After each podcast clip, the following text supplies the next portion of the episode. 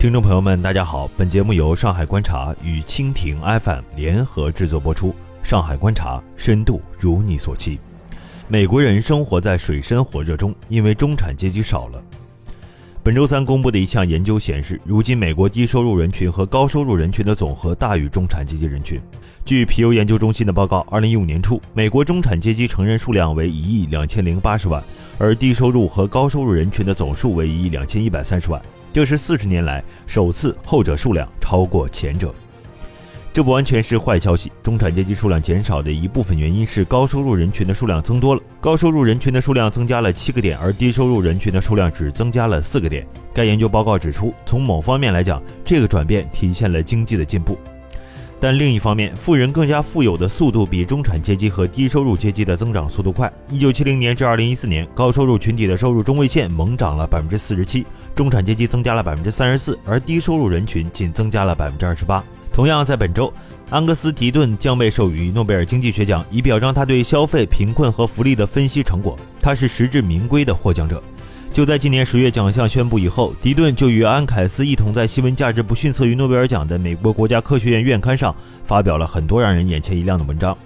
凯迪和迪顿分析了大量关于美国人的健康和死亡的数据，他们发现美国中年白人的平均寿命和健康程度降低了，特别是高中学历以下的人群，而导致死亡年龄提前的原因有自杀、嗑药和酗酒。美国以自己是世界上最繁荣的国家之一为荣，除2009年外，近年来它的人均 GDP 持续增长。除经济外，繁荣的另一个表现是身体健康和寿命增长。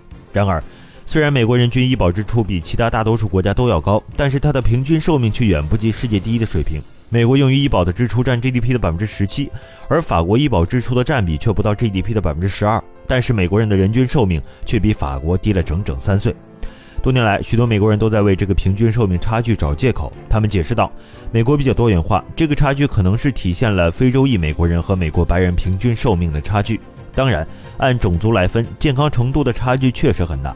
根据2014年发布的一项研究，美国黑人女性的平均寿命比白人女性短四年，而黑人男性的平均寿命比白人男性短五年。然而，这个差距正是美国阴暗面的体现。”社会对非洲裔美国人存在普遍歧视，导致黑人的家庭收入中位数不到白人的百分之六十。由于美国人是唯一一个不把医保视为公民基本权利的发达国家，所以黑人群体收入低的负面效应更严重了。然而，一些美国白人企图把美国黑人平均死亡年龄较早的原因怪罪到黑人自己身上，批评他们的生活方式有问题。也许生活习惯不健康的人确实主要集中在以黑人居多的美国贫困人群中，但是这些不良习惯本身就是因为经济状况欠佳导致的。凯斯和迪顿的研究结果表明，以上说法不符合社会实情。美国社会的分化日益严重，不仅仅是美国白人和黑人之间的差距在扩大，百分之一极其富有的人和其余国民之间，受过高等教育的人和教育程度低的人之间的差距也会扩大，这与种族无关。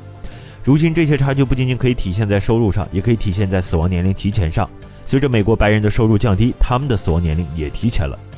对于研究美国社会不平等的现象的人来说，这些证据几乎不足为奇。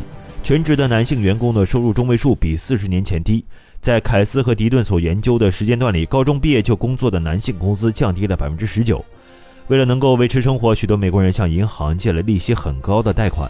二零零五年，布什总统的政府团队使得家庭申请破产及核销债务都变得更加困难了。随后，金融危机爆发了，数以百万计的美国人失去了工作和家庭。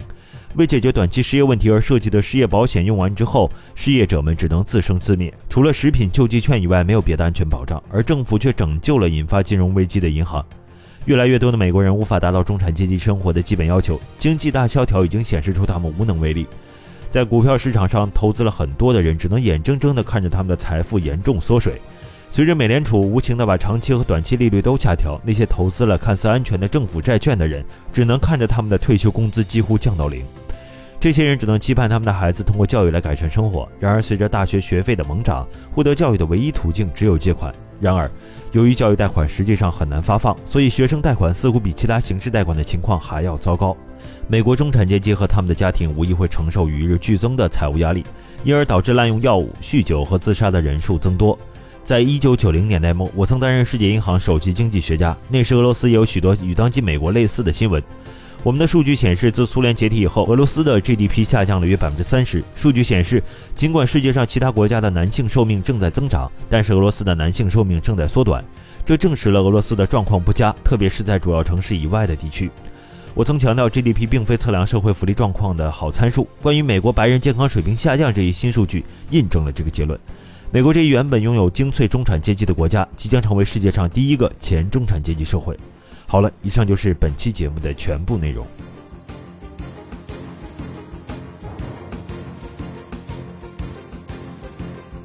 更多精彩内容，欢迎关注蜻蜓新闻频道唯一官方公众号“蜻蜓 News”。